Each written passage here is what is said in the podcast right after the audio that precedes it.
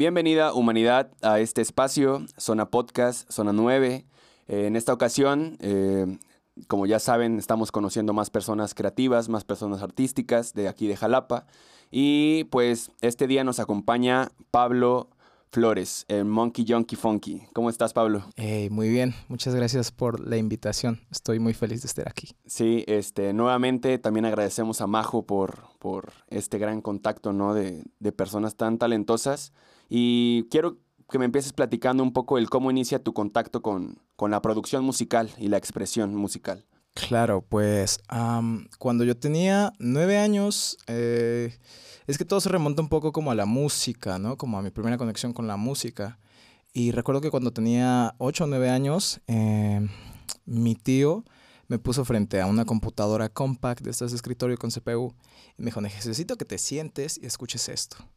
Entonces eh, me puso el video de Led Zeppelin con la rola de Starway to Heaven en el Royal Albert Hall en el 76-77 y ese día se me voló la cabeza bien duro.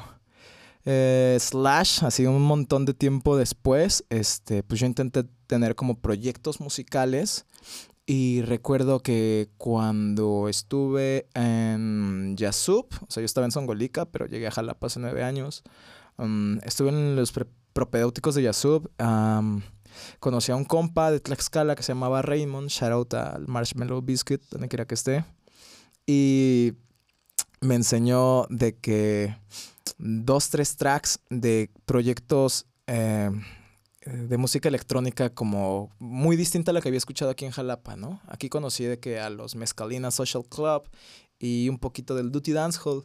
Y se me hizo como una escena muy interesante, ¿no? Porque yo llegué aquí a Jalapa escuchando puro rock y metal y siendo así de que un hater de cualquier otro género que no fuera rock y metal.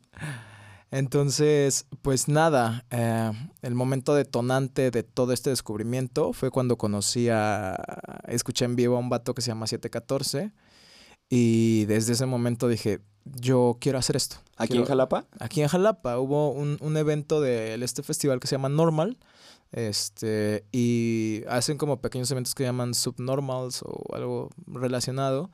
Tocaron tres proyectos, uno de Jalapa y dos de México y uno de ellos fue 714. Y este compa me enseñó lo que significaba hacer sonido derretido, ¿no?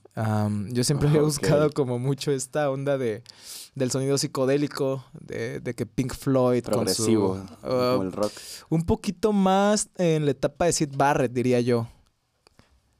Como mm, del álbum de The People at the Gates of Down. A mí ese álbum me encanta, ¿no? Em, entonces el traxito de Interstellar Overdrive, cuando me mostró como el paneo así de que a los lados, dije, damn, yo, yo quiero hacer algo así, ¿no? Algo relacionado a esto.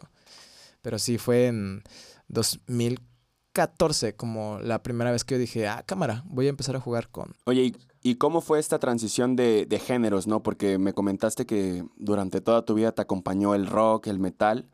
Y pues ahorita, a lo que tengo entendido, es productor pues, de música electrónica, ¿no? Este, Así es. Sí, sí es así, el, lo dije bien, productor de música electrónica. Así es, sí. Este, entonces, ¿cómo, ¿cómo vives ese cambio, no? Justo porque creo que, que en, en, estos géneros justo del rock, y más si son de los de antaño, sí, sí existe como un, como una ancla, ¿no? De, decir, no, eso ya no es música, la música es la de antes, ¿no? Justo porque pues ya ni siquiera son instrumentos, ya a veces son midis o sonidos que, uno hace. Este, ¿cómo, cómo, cómo fue para ti el, pelear contra, contra tus propios ideales, ¿no? Wow, pues creo que cuando a uno individuo le cambias el contexto, eh, automáticamente el individuo va a cambiar sus acciones, ¿no? O su, o su forma de pensar. Eso, pues, digo, estaría súper chido que siempre pasara, ¿no? Entonces cuando yo estuve, eh, estuve viviendo en varios lugares, estuve en Songolica, eh, que es un lugar en la zona centro del estado de Veracruz, yo soy de la sierra de Songolica, em, de la cabecera municipal, y pues allá toda la música que había era como música de cuerdas, como música de sones tradicionales y cosas relacionadas, ¿no? Después en Orizaba me traje un poquito de lo de Songolica, porque ahí empecé a escuchar como rockcito, ¿no? Como te decía hace rato. Y en Orizaba empecé a ir toquines y me gustó mucho este pedo del slam y de que Ajá, pues como andar muy borracho y andar rompiendo madres ahí a todos lados. Y cuando llegué a Jalapa, este, descubrí el ska, ¿no? Y el reggae. Y pues muchas otras cosas. Entonces se me hizo como muy interesante que en el ska y en el reggae también había slam, ¿no? Entonces un impulso eh, corporal que tenía como muy por dentro, que era el de moverme, hizo que cada vez me fuera adaptando más a estas nuevas ideas de nuevos sonidos. Sí se metía mucho con, con, con quien yo fui, ¿no? Y con, pues, esta idea impuesta de que yo tengo que ser una persona y así todo el resto de mi vida, ¿no? Entonces, cuando llegué aquí a Jalapa, pues yo sí era bien guitarrista de, ay, ¿tú qué vas a saber de rock, pinche chamaco pendejo? Cuando yo era un chamaco pendejo, ¿no? Sí. También. O sea, de que eh, fue como muy intenso e interesante. Pero aprendí que quien que si necesi- que si yo realmente quería hacer algo con la música, que siempre ha estado en mi cabeza desde muy morro, pues tendría que saber adaptarme, ¿no? Como a las situaciones y entender que, que la música sirve como para distintos momentos. Y creo que eso fue lo que me permitió poder adaptarme a este cambio de géneros. Y, a- y ahorita que hablas de que la música a veces se, se da para momentos, este, la música que tú haces, eh, ¿consideras la, la etiquetas en algún género musical o, o si buscas darle un momento para que la gente la escuche? Porque hace rato estaba escuchando un EP que tienes en Spotify, que son cuatro, cinco canciones, cuatro tracks. Este, y, y pues vaya, o sea, me, me sorprendí un poco, me sorprendí un poco, la verdad. Sí, no, no sabría darle un género yo, que no soy tan experto en, en- en esos, por- bueno, en los subgéneros que tiene la música electrónica. Claro. Sin embargo, hasta me, me venía a la mente como, ah, estaría chido escucharla esta mientras, mientras voy conduciendo junto al, a- hacia el bosque, ¿no? O sea, qué ya- denso, qué chido. me, me- yo me imaginaba como ciertas cosas. ¿Cómo clasificas tú tu música? Em, pues eh, creo que tuve mucha influencia de la Ciudad de México, realmente. Eh, por fortuna, en 2014-2015 tuve mucho la oportunidad de ir a la CDMX por distintas cosas. Uno de ellos fue eh, ir por primera vez a un festival, que fue el Festival Ceremonia 2014 Ujú. a escuchar a Flying Lotus, ¿no? Este. Em, entonces, como que en el inter de entre estos viajes descubrí eh, la, mm, digamos, le dicen música club, ¿no? O, ajá, música club le dicen por allá. Y de repente empecé a descubrir cosas como subgéneros de la música electrónica que se llaman Vogue, Kuduro, Afro House.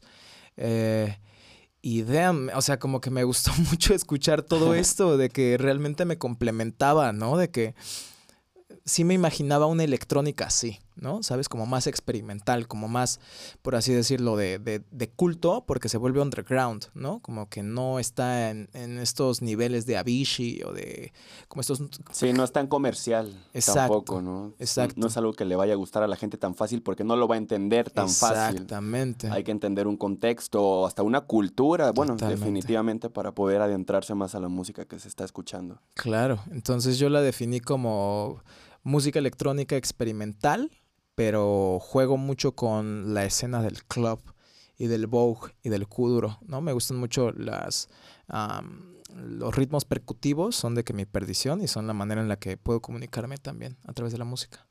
Oye, y, y tú como productor, eh, artista también, eh, ¿cómo, cómo, cómo ves esta migración que están teniendo justo los géneros musicales, ¿no? De tantas derivaciones que están creando. Ya, pues, la gente ya ni siquiera entiende el- si eso es esto o es lo otro. Güey, me da igual, ¿no? Ya lo estoy escuchando, ni siquiera... Hay, hay muchas características que, que, que hacen que la canción pertenezca a un género. Claro. Pero yo te pregunto a ti, ¿no? ¿Cre- ¿Crees que eso sí llega a cambiar? ¿Crees que, ¿Crees que tantas divisiones de género en algún punto se lleguen a perder o que ya no le den tanta importancia? Claro, lo vemos como con las playlists de Spotify, ¿no? Música para calmarse, música para dormir, música para hacer tu tarea, música para cocinar. Am, hablábamos la anterior ocasión que tuvimos la oportunidad de conocernos, de que en algún punto hemos buscado siempre como sociedad en un avance tecnológico volver a las raíces, ¿no? Y pues antes la música funcionaba para ese tipo de fines religiosos, ceremoniales, rituales, ¿no? El arte en sí mismo ha sido o partió de, de, un punto sacro en el que se trataba de representar a Dios y a la belleza de la naturaleza, ¿no? A partir de materializaciones, eh, sublimación, ¿no? Hacer el proceso de, de algo mental a materializarlo en el exterior, en materia. Entonces, para mí es muy importante eh, a la hora de estar tirando sets, por ejemplo, estarme de que cachando a la raza, ¿no? De que yo, eh, por ejemplo, mi proyecto de Monkey Junkie Funky eh, o los DJ sets que tengo, sí son como parte de un servicio realmente, porque llego a un lugar con nueve géneros distintos de música que conozco, que me gusta, y dependiendo como del mood que vaya cachando, es que voy tirando cosas, ¿no?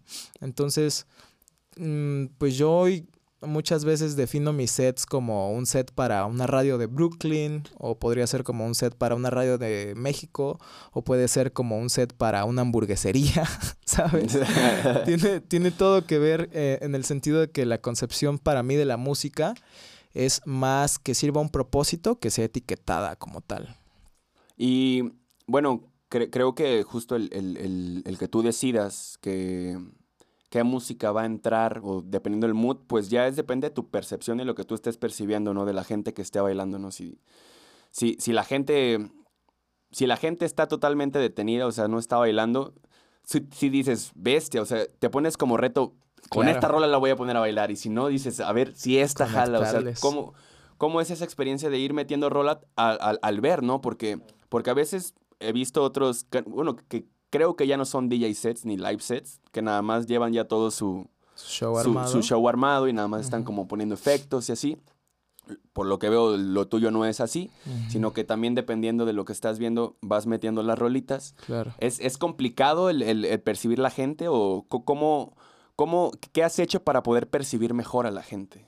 Pues yo se lo atribuiría todo a la experiencia y como ah, afortunadamente tuve la oportunidad de ligarme con muchos colectivos de danza contemporánea aquí en la ciudad de Jalapa.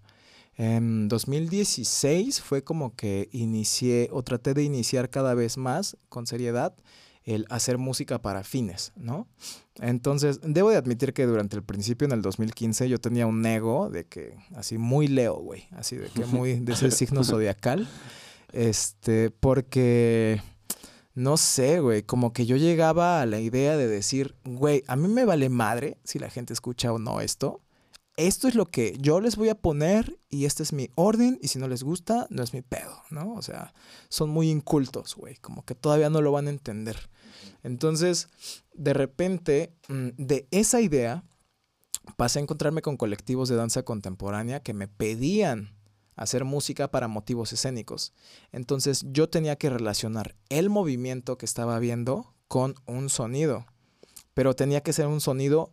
Eh, muchas veces sí se me dio como la apertura y la libertad de hacer música así de que libre creación, ¿no? Pero hubo otras tantas veces que agradezco mucho en las que la gente, maestros y maestras me pedían cosas, o sea, con un fin eh, específico.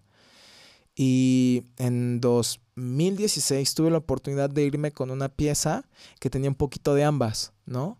Un poquito de cosas que me pedía el maestro Luis Vallejo, shout out a Luis Vallejo, donde quiera que esté, y cosas que yo tuve la libertad, ¿no? De proponer.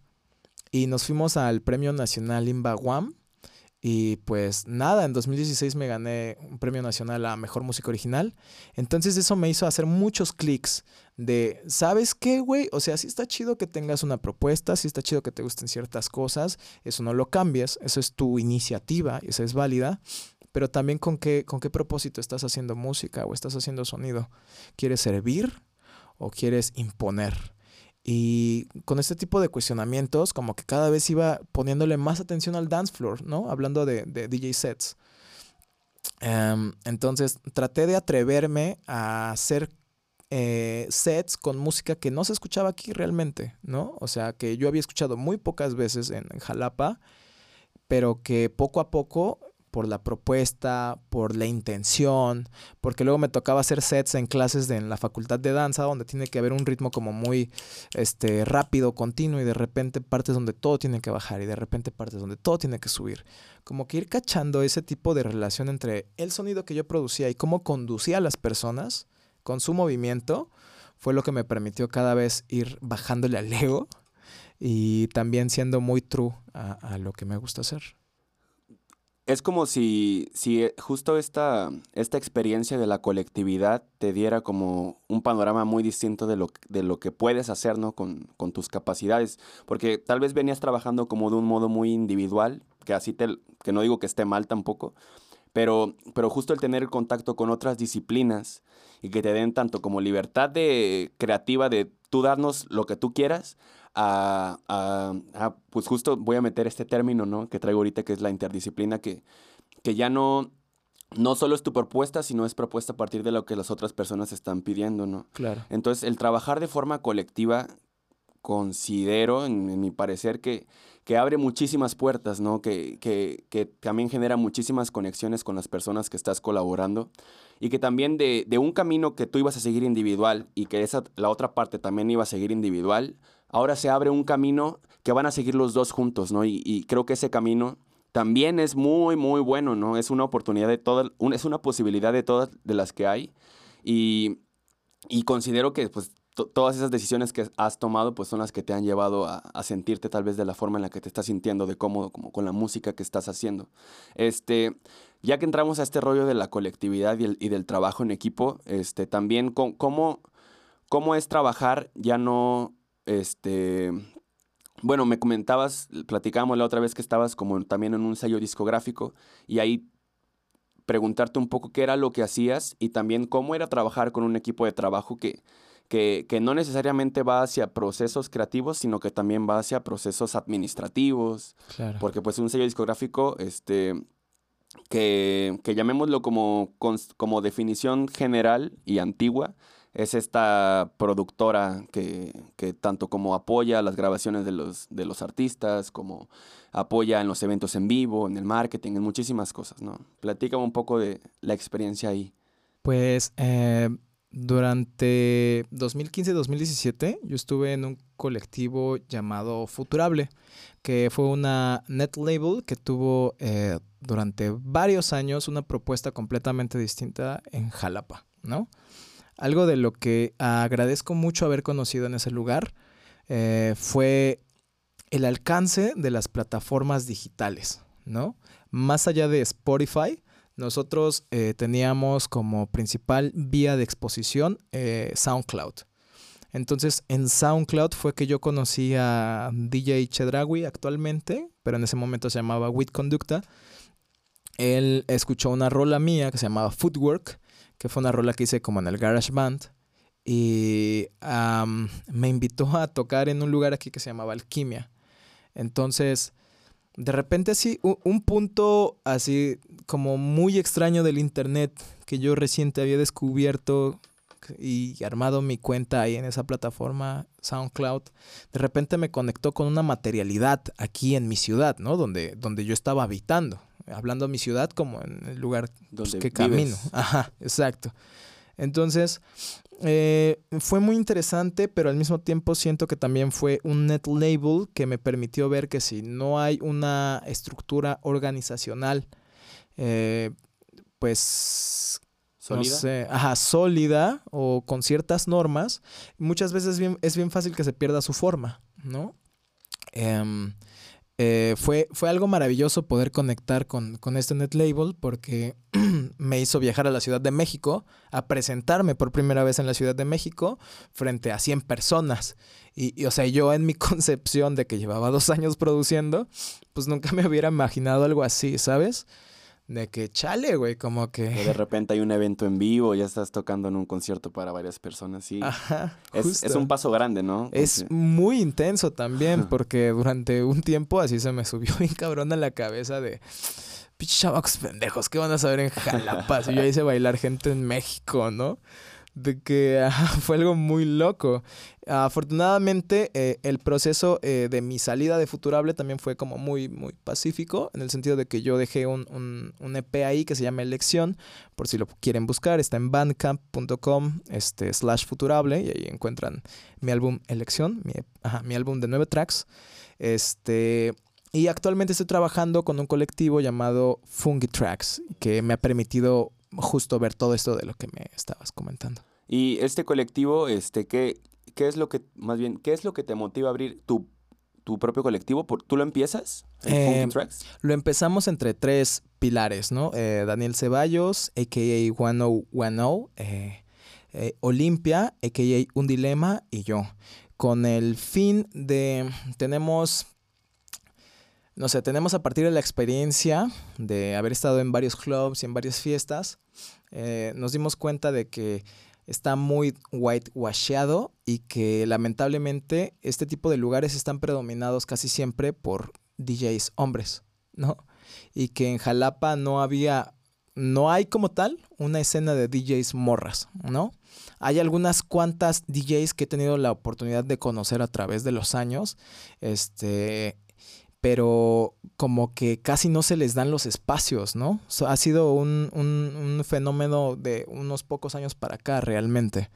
Entonces, lo que nos impulsa a abrir ese tipo de espacios fue eso, justo proponer, ¿no? O sea, y buscar las formas de, de, de, crear y abrir espacios seguros, libres de acoso y discriminación, que es, que es un tema pues muy recurrente y que si no nos adaptamos como hombres a encontrar las formas de ir deconstruyendo nuestros propios sistemas en la cabeza de pensamiento, pues va a ser muy lamentable, ¿no? Que nos quedemos ahí atrás. O sea, y hablo en general como género hombre, ¿no? Sí. Ajá.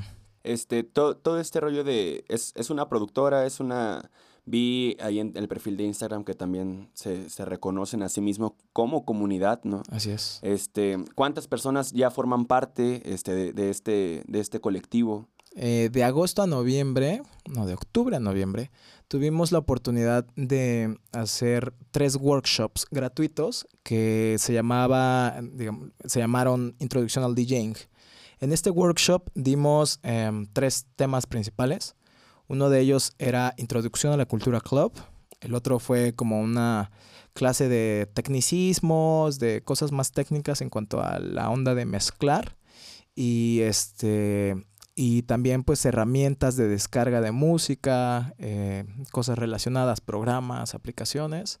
Y ya la tercera fue una parte mucho más didáctica, ¿no? Este, pues eh, tuvimos la oportunidad de abrir espacios, eh, tres grupos de cuatro personas, en el cual la premisa era tener 50% de morras y 50% de hombres o personas que se definieran a sí mismas como non-binary, ¿no? Eh, quiero repetir este punto porque siento que es algo muy importante. Estamos buscando crear y abrir espacios libres de acoso y discriminación y al mismo tiempo ofrecer una plataforma en el cual el aprendizaje se centre en, en, chicas que quieran aprender a ser DJs y también en personas non-binary que quieran aprender a ser DJs. Creo, creo que es, un, es, un, es una propuesta interesante ya que, pues justo, ¿no? las provincias como Jalapa pues tienen un, un público muy, muy segmentado que, claro. que considero que no es fácil encontrar estos segmentos, tanto como personas no, bin no binarias que les interese justo la producción musical eh, electrónica. Claro. Este, cosa, cosa que pasa en, en, otras ciudades, ¿no? En Ciudad de México, como dices, es fácil encontrar a 100 personas que les guste una música bien underground, uh -huh. pero en Jalapa, pues, las cosas son un poco más distintas claro. por, el, por el corto segmento que hay de, de, de, de ese... De esa, de, de, esa población ¿no? que estás buscando en específico. Este, cre creo que, que, que, las hay. He visto ya a yo he visto a muy pocas DJs en sí, en, en, en vivo ya. Las uh -huh. he visto tocar en La Brújula. Sí, ahorita que tuvimos esta oportunidad de estar en esta reinauguración de Chido Vegano, ¿no? El restaurante. Eh, y en otras ocasiones igual.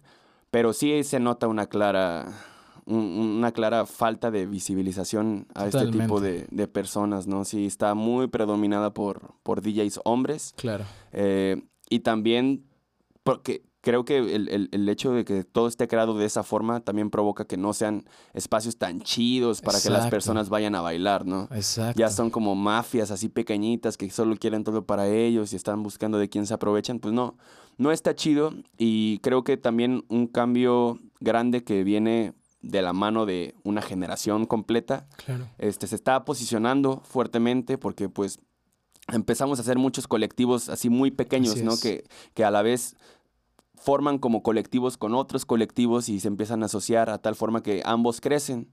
Y eso se me hace muy chido porque si el de al lado está creciendo o le está yendo bien, a mí también me va a ir bien, ¿no? Y si Vamos a crecer todos. Se crecen absolutamente todos. Este, porque hay un apoyo mutuo, ¿no? Hay una comunidad que, que ve por los por el pro de todas las personas que forman parte y, y, pues qué chido, qué chido que te haya interesado como, como ese segmento este, tan específico. Claro, o sea, igual una, una de las premisas, uno de los motivos de Funky Tracks es difundir la cultura club, ¿no? Hacer una referencia a todos y todas las personas que hace mucho tiempo que, que vinieron haciendo un esfuerzo grande para que podamos disfrutar eh, la, la música electrónica de la forma en la que la conocemos, ¿no?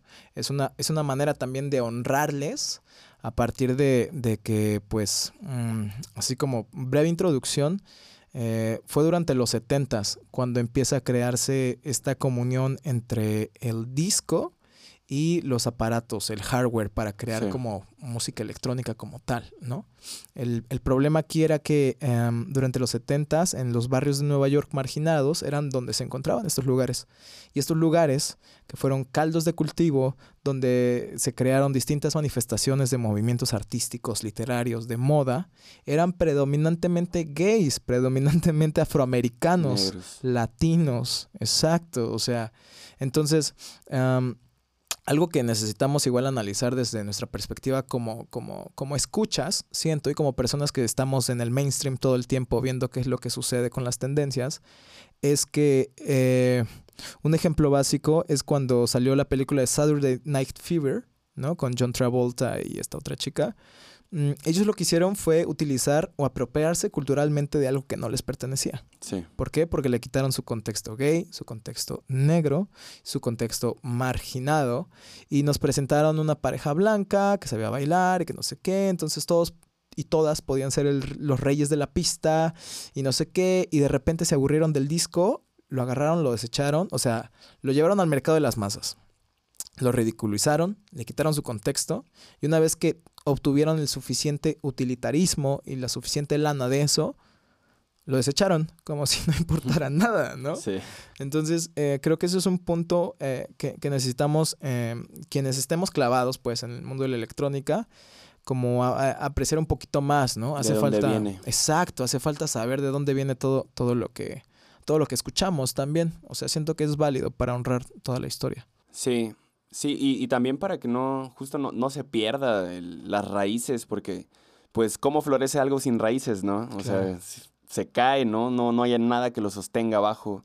Entonces, este, así como, como este género tan específico como la música electrónica y tus objetivos, pues toda la música igual viene de, de, todas estas personas oprimidas afroamericanas, ¿no? Y que también los blancos hicieran lo mismo. O sea, la gente blanca, que no sé si entro ahí. Este como, la concepción, ¿no? De, lo que significa ser, ser blanco. Ser blanco, pues. ajá. Sí, sí se aprovecha, ¿no? De, los espacios de los negros, se aprovecha de la música de estas personas y, pues sí, se apropia de algo que no es suyo y al final de cuentas lo, lo vende y lo... O bueno, sí, lo vende a, a, su modo, ¿no? Ya, ya para personas este, pues del mismo segmento y cosas, olvidando de dónde, olvidando las raíces y de dónde viene todo este, este rollo.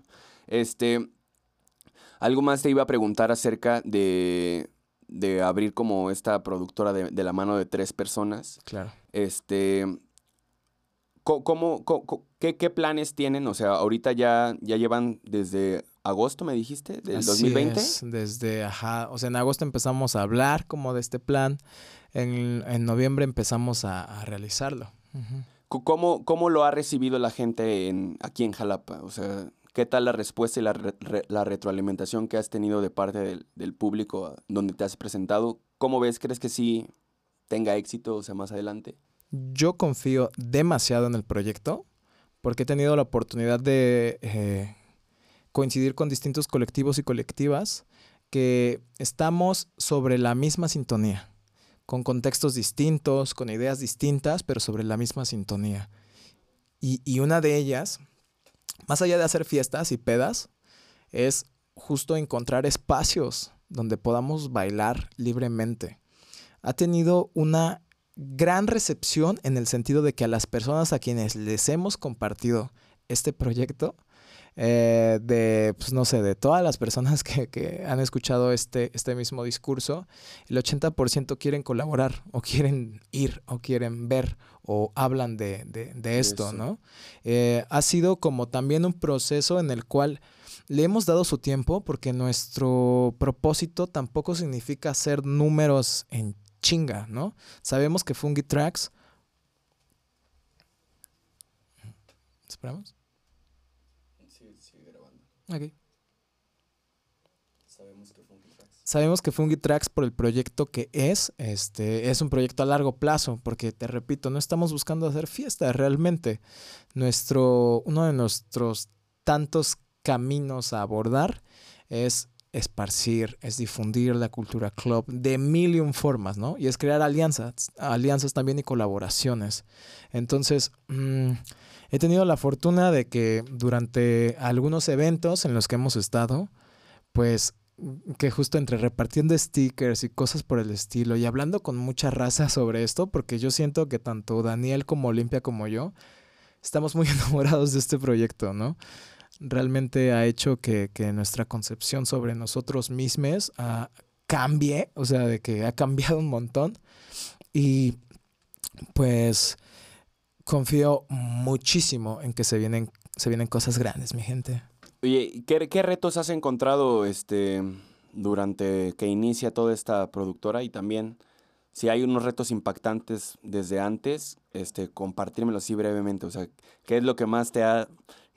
con lo que más has batallado? Con lo que más eh, me he, siento como enfocado en, en aprender mejor, es con mi trato y mi forma de interaccionar con las personas. Porque yo soy maestro en estos workshops, porque uno de nuestros planes también es hacer residencias, hacemos residen vamos a hacer residencias con artistas de aquí nacionales, sí. a que vengan a Jalapa, conozcan qué onda con ella y se enamoren un poquito también del bosque de niebla. Y, este, y creo que este proceso de poder creer en mí y poder o sea, esto no implica que no vaya a dudar, ¿no? O no implica que no vaya a haber errores. Tiene que haberlos para poder tener un proceso de aprendizaje.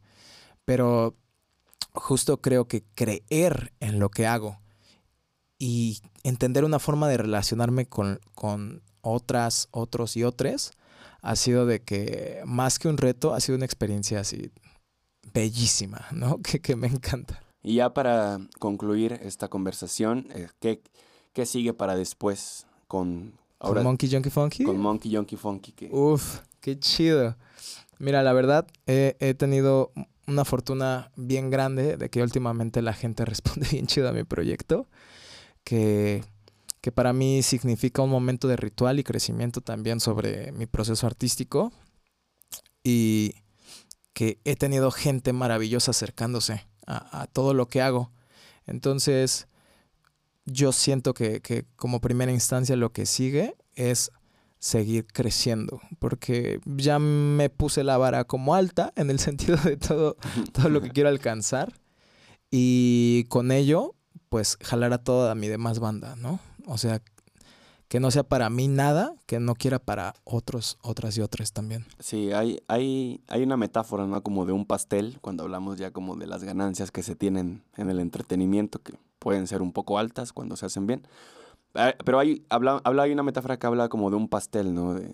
Tanto como puedes tener el pastel para ti solo, pero también, o sea, puedes tener el pastel para ti solo y vas a tener un tipo de felicidad, claro, de que tienes mucho, pero también hay otro tipo de felicidad que hay cuando repartes ese pastel entre varias personas. Y, y creo que pues crea, crea, crea otros vínculos que no crean cuando buscas solo, solo algo para ti, ¿no? Entonces el que quieras crecer con, con, o sea, ir jalando a más bandita, Este, creo que también es algo que, que ayuda a llegar a las, a las personas lejos y, y más y, y que las hace perdurar todavía muchísimo más en el tiempo, porque cuando estás solo puedes estar en la cima, pero una vez que estás en la cima, pues solo puedes caer, ¿no? Y una vez que caes y ya nadie te, nadie, nadie te ayuda, nadie te apoya, si tú quieres empezar a hacer otra cosa, no, no, van a, no van a estar para ti. Sin embargo, puedes estar en la cima compartiendo con mucha gente y caes y la gente, la misma gente que tú apoyaste es la que idealmente es la que te va a ayudar, ¿no? A que el golpe no sea tan fuerte o a seguir creciendo, ¿no? Bajar Claro. para volver a subir. Entonces, este, pues te agradezco mucho, ¿no? Ah, que me pues hayas compartido todo tu conocimiento, tu percepción sobre las cosas, sobre la música, sobre la vida, ¿no? Y la forma de trabajar. Este, y pues algo que le quieras decir a las personas antes de, De de finalizar. finalizar. Pues que pueden seguirme en todas mis redes sociales. Estoy como arroba en Facebook, Instagram y Twitter. También este, tengo material en Spotify, tengo material en Bandcamp.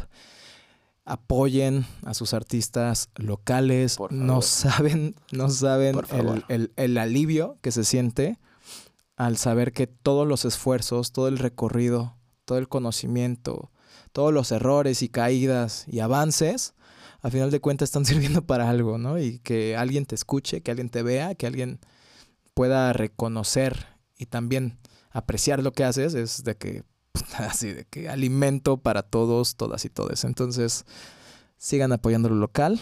Muchas gracias, Emilio, por invitarme. Muchas Eh, gracias, gracias Majo, también por esta conexión. Y pues bueno, bandita, así nos despedimos, este, esperando que hayan disfrutado de, de este programa, de este episodio. Les agradecemos también su tiempo y pues nos vemos la siguiente semana con otra invitada nueva. Chao. Chao.